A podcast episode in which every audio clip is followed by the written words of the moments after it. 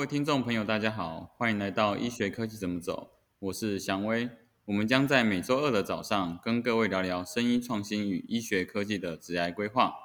今天邀请到上海复兴信脉集团首席科学家 James。那我们今天系列的主题呢是医疗 AI 之获利模式。那我想这个是最多人关注的议题，因为很多人做出 AI 之后呢，大部分是没办法获利，花花了很多的 R&D 的成本，可能几千万，可是发现说医院不买单，或者是到最后可能只是一次性的竞赛或是一次性的曝光，后来却不知道怎么去回本。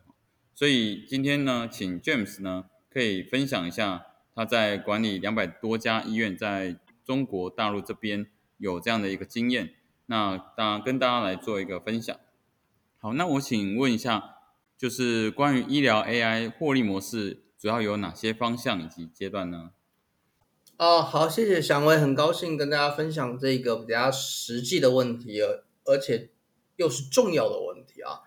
我们从获利模式从从这个短期跟长期来讲吧。我们今天先 focus 在短期，就是如何呃 survive。survive 的话，可能是聚焦在 A 轮、B 轮融资这这个档次了。那基于这个档次的话呢，我觉得呃 survive 的方式有以下的几个时间节点。第一个时间节点就是拿到这个三类证之前。跟拿到三类证之后，啊，这主要的一个时间节点，先跟各位进行一个分享。那拿到三类证之前的，大概有以下几个步骤啊。第一个步骤是最最最早期的，呃，最早期的话就是大家从这个实验室或者是这个大学的一个成果出来的话，它可能是借由这个一些。国科会的经费啊，或者是这种呃其他的一些经费得到一个 support，得到一个可以获利，呃不叫获利啊，叫 income 的一个收入来源，这是第一个阶段。那第二个阶段就是说，当验证了这个产品或者 concept 有效之后呢，会进入到比较 mature 的一个阶段，就第二个阶段。那第二阶段的话，它会开始需要去打入某些医院，也就是他希望有一些合作以及银行的回流，那会分成以下两种的一个方式啊。第一个方式的话，就是说它是需要跟第三方的一个单位进行合作的，也就是说，第一个方式可能是对于像呃像放射类的，可能是一个是个 PACS 的系统，或者是说。病理可能是 HIS 的系统，就是这种 HIS 跟 PASS 基本上就是一个所谓的一个数据，或者是说呃影像的一个平台的系统，进行这种打包合作的方式。那第二个方式的话，就是说如果你们的 AI 是跟硬体是有所结合的话，它可以打包的结合。举个例子，譬如说这个糖网膜的这个病变，它肯定是会跟糖网的筛查的这个光学仪器进行结合。病理可能是跟一定是跟病理显微镜的厂商进行结合，那 CT 的话，那呃合作规模就比较大了啊，像 GPS 就 G G E 西门子、飞利浦这种大的这种放射类的厂商进行结合，所以它会形成这种联盟效应，然后借由这种呃嵌入式的方式进行合作，嵌入式方式进行这个抽成的方式，大概是。以下几个方面，这是所谓的第二个阶段。那第三个阶段就是所谓的一个呃，申请到了三类证的一个下一个阶段了。那拿到这个三类证的话，它是一个医保可以收费的一个名名目的一个阶段。那它的好处就是说，我可以不需要跟上述的进行合作，单纯的就是进行软体的这个医学诊断进行收费了。那可是这个实际操作层面的话，其实还是蛮困难的。就是它它虽然名义上是这样子，可是实际操作层面的话，你很很难脱离跟硬体厂的一个结合的问题，大概是这样的一个阶段性的问题。嗯嗯嗯，蛮有趣。所以你说第一啊，有总共有三种模式哈，呃，有打包式、嵌入式，还有一个是所以申请到三类证，那基本上就是医疗保险这一个方向哈。那其实刚刚提到这个迁入式这个部分，我想呃小小也补充一下，就是说跟现有的系统的厂商呢可以合作。那迁入现有的一个系统的话，那有时候它可以搭着现有的系统厂的多一家医院的一个通路，可以快速的去进行落地的部分哈。那这个部分呢，我想有一个很大关键是，呃，这些模式的一个情形之下，到底怎么让医院愿意付费呢？有没有什么样的方向？呃，以采采购啊，或者是院长的态度啊，stakeholder，那为什么他们会想要付费呢？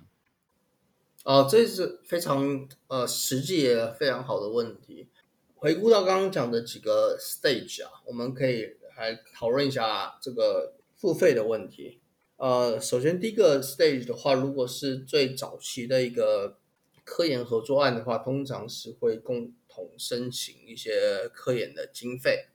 科研的项目，可能是国科会或者是从 industry 的方面来的。它它主要的目的就是希望可以产出一些科研比较先进的东西以及相对性的论文，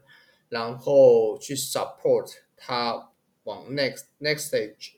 发展的一个材料或者是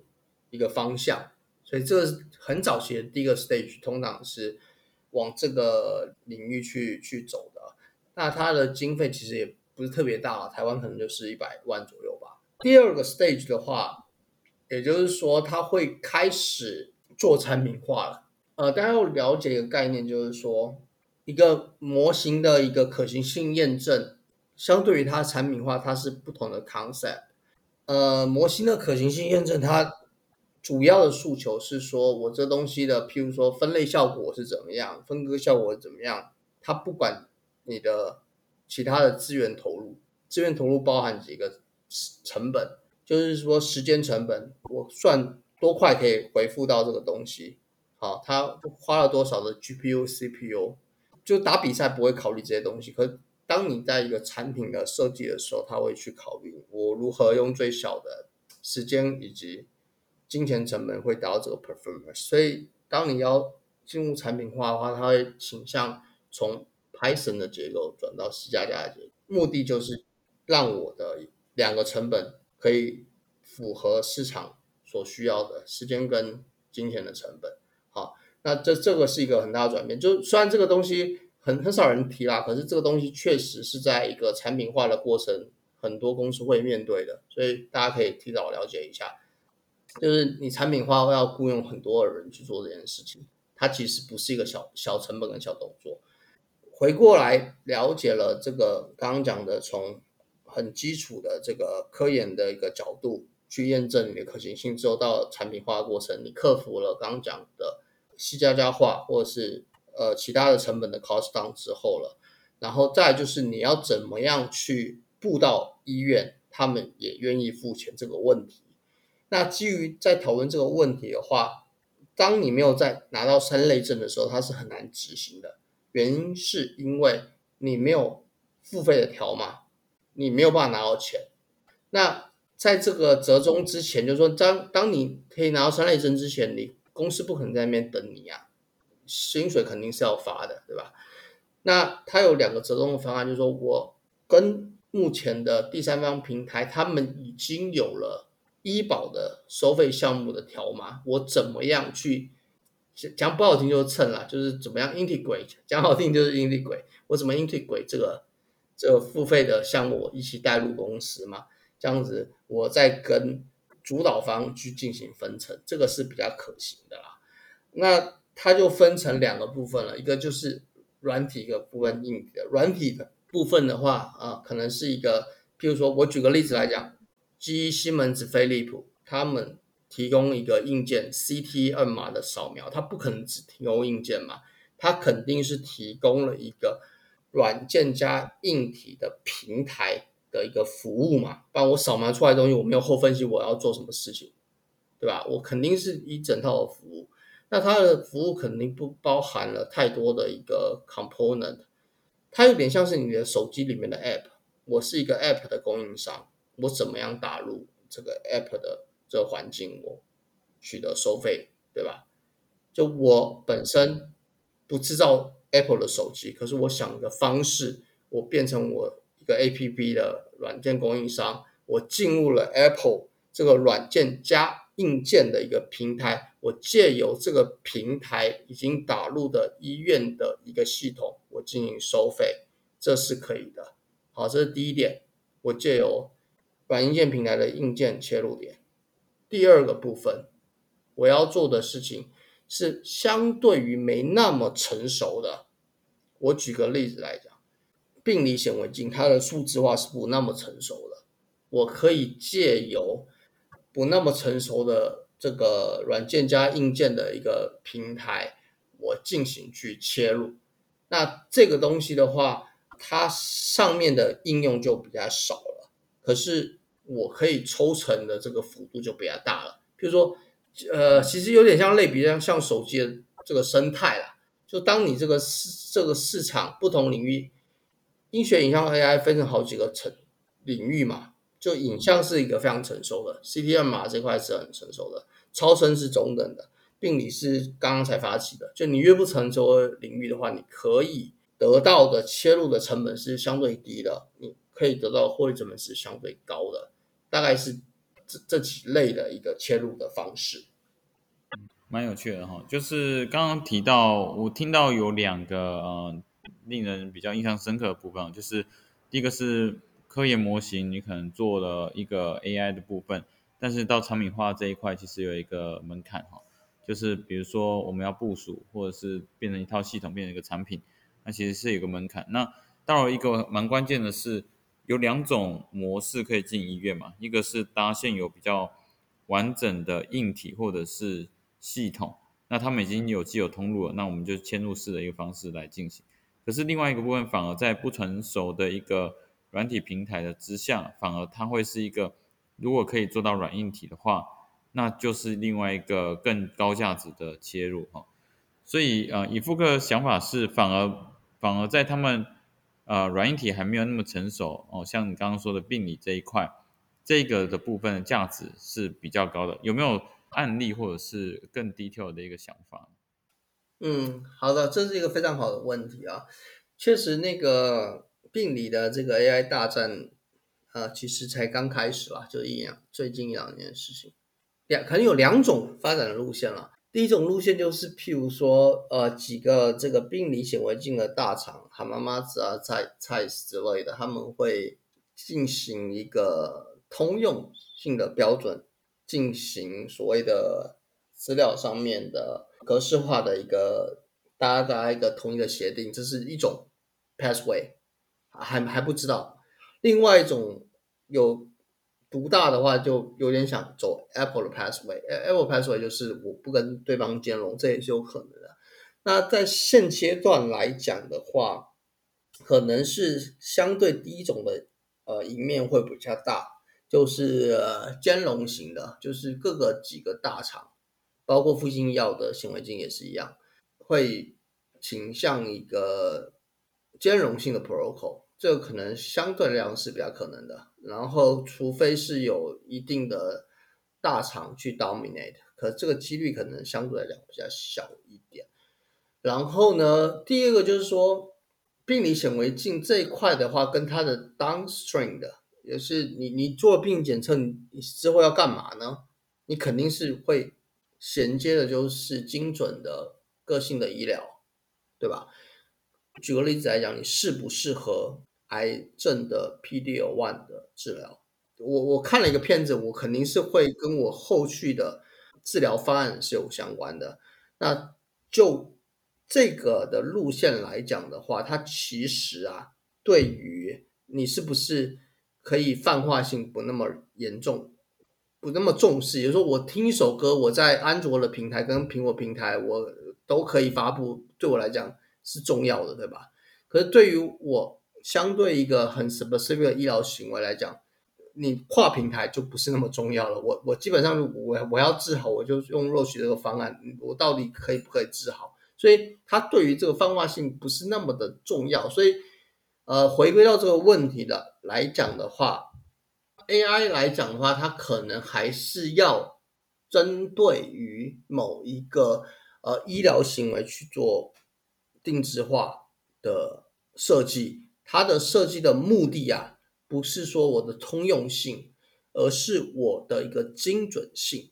医疗行为讲究的是精准性，而不是说我可以用到很多人。呃，像我一般，我要的是我我应用到一个特殊的人群。比如说我 Roche 的 PD-L1 的，我可以很好的预测百分之九十九的预测，这个是医疗行为相对于一般的娱乐行为的一个很大的差异。所以，呃，总结来讲，就是说我们医疗行为它最终来讲，它会倾向于在上面一个层面，就是广视性那个层面。满足了之后呢，对于你治疗方案的话，内容让到一个很 specific 一个公司的一个打包性的服务，去针对后续是不是要进行相对应的个体化的治疗，尤其是癌症治疗，会提出一个具体的方案，这个才是医疗 AI 的一个价值。上面是一个普世的筛筛查，下面是一个个体化的精准医疗，看你的应用层。所以意思就是说，在不同啊，应该说，好，这这个部分呢，就是说呢，在呃医学更讲究于精准个人化的部分，所以在这个价值上面，如果还还有一个这样的软硬平台可以来执行的话，那它的一个呃在个人化医学的着力点会有一个好的一个方向，所以在软还未成熟软硬平台里面还可以。产出一些更高价值的一个医疗 AI 的产品，哦，所以等于说在呃 AI 的预测以外呢，它怎么去 service 到所谓精准医疗或者是个人化医疗的一个呃方向呢？它可以产出的更高的价值。哦，那我我觉得我小小提一点，就是在这个价值的回馈到呃医院本身的话，呃，以品质效益这一块。也是一个很关键的一个因素。那不知道富哥对于品质这一部分，在医疗医院这一块呢，有怎样怎么样的一个重视性呢？了解，这是一个很好问题。就回归到那个每个医院的使命都其实不太一样。刚刚讲的两两个点啊，呃，我我举个例子来讲，就是说像 TCT 宫颈癌，它有分两个步骤，就是一般的那种筛查单位。哦，不是那种大陆讲的三甲单位了，就它它主要的目的就是做筛查的啊，它的目的不太一样。就我对我对筛查的项目来讲，宫颈癌抹片的筛查，它的目的是说我希望啊，就是不要漏掉，就是说有可能的是阳性的病患，我就尽量可以把它挑出来。哈这个是一般的这个乡村的这个或者是地方机构卫生单位要做的事情，所以它应用场景是这样，它达到目的是这样子的。然后当你到确诊，就是相对来讲可能得到这个宫颈癌的，它会转到一个三甲的，也就是比较好的医院。那它的目的呢是要做确诊，以及对于你的。确诊之后做相对应的分子分型，以及分子分型之后的治疗方案。好，所以大家可以了解，不同的医院、不同的单位，它要做的事情是不同的。反过来，它需要 AI 辅助的功能也是不同的。所以 AI 在讨论。要做什么事情的时候呢？必须思考我这个 AI 要解决的临床的问题到底是什么。第一个问题筛查，第二个问题确诊，它所需要 AI 达到的效果是完全两个极端的这个 AUC 的 operation point。所以这个东西我觉得是需要相关的产品。经理或者是需要考虑这个还其实还蛮重要的哦，就是说我到底我的目的是什么？它会反推我到底我的 performance 到底是什么，这个是蛮重要的。而且，而而这个是常常被忽略掉的嘛，也蛮蛮蛮常就是导致于这个开发出来产品临床上面应用不正确。呃，我就根本就不需要你，你你这么你为什么要做这件事情？我是筛查，你跟我要那么准，我漏掉一大堆漏检的，就就是这个东西是需要提前去了解你到底医学临床上面你到底要达到的目的，去反推你要到底要做什么。呃，我觉得富哥说的非常好哈，就是说在目的上面来回推在医疗 AI 上面。那我这里也举一个例子哈，之前我有分享呃演讲过的一个案例，就是血液透析低血压。那这部分的话，我们如果来看低血压预测模型，它只是预警它有没有发生低血压，最终其实目的是要降低低血压的发生。所以，当 AI 只是做预警的时候，它其实还要再加上照护的呃 solution，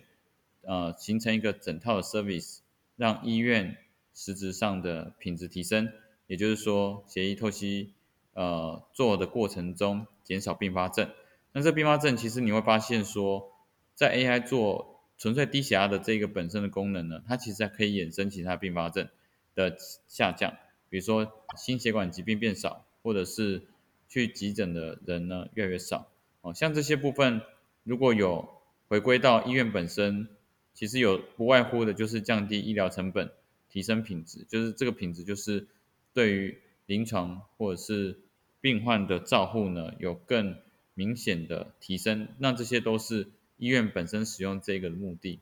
那回过头来，这个东西才会是看出医疗 AI 在医院中的一个价值。那也会变成回来来看的话，它怎么做一个商品化，让医院持续接受的过程？那我想问一下富哥，就是对于永续经营这件事，因为我们真的常看到，就是一个专案型的 AI 做完之后，发完新闻稿之后就结束了。那在这个过程中呢，永续的概念怎么让医院永续使用，让它真正可以让病患、医护人员因为 AI 而持续的。获得呃更好利益，这个部分的话，要怎么去看这件事情呢？呃，我觉得这个确实蛮重要的一个问题啦。它其实讲广的，可以牵扯到一个所谓的产学研用、产业界、学术界、研究单位跟使用的单位啊，整个几个单位的一个配合了。那如果这个是一个把比较大的一个方向啊。如果讲短的方向的话，大概很很单纯的，就是就比较商业化，就是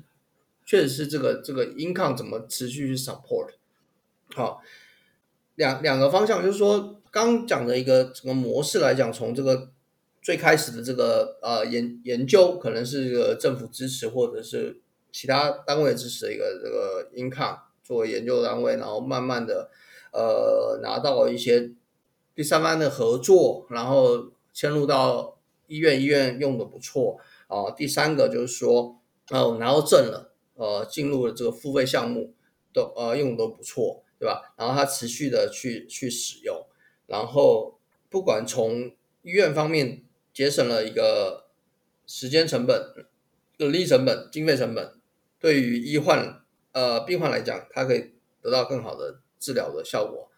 以及呃，这个预后 follow up 的效果都不错。然后对于保险公司，保险公司可能是两个部分，政府也可能是私人，都可以得到 cost down，那大家都满意，这个是一个最好的一个闭环，这个这个是一个 optimized 的一个效果。然后大家怎么样去得到呃上述的这些效果？那这这个东西呢，目前来讲 run 还不是特别好啊。呃，因为这个 AI 界呃引入，目前来讲还是比较新的东西。可是如果大家可以做到刚刚上述的一二三四点的话，啊，这个是在一个 General Hospital 以及政府单位以及病患以及这个 AI 的公司可以稳定发展的一个条件，大概是这样的状况。好，OK。那其实富哥分享就是那个是那个 stakeholder analysis 哈，就是时间成本、预后或保险给付或病患这些部分它的一个效益，那所衍生出来的降低了多少医疗成本，跟你要花多少成本来置入这套系统来做一个 benefit，如果它 benefit 是正的，那势必它可以做永续经营。所以呃，其实我自己也分享一点，就是也有发现。呃，还是要换算成一个比较明确、客观的一个金流的过程，来看看说为什么他会想要购置这套系统。可能是呃，举例来说，比如说，假设你花了一百万去购置这系统，那它所造造成的这一个效益上面，能不能换算成超过一百万以上的医疗成本的减少，或者是提高了更多的收入？哦，这个部分的话。来做呃，对于医院上面的一个说服点，也是一个整个的一个模式。那刚刚有提到的时间成本哦，预后效果这些全部都可以换算成它可以计算的一个方式。那我们就会更明确的知道这个 AI 的效益。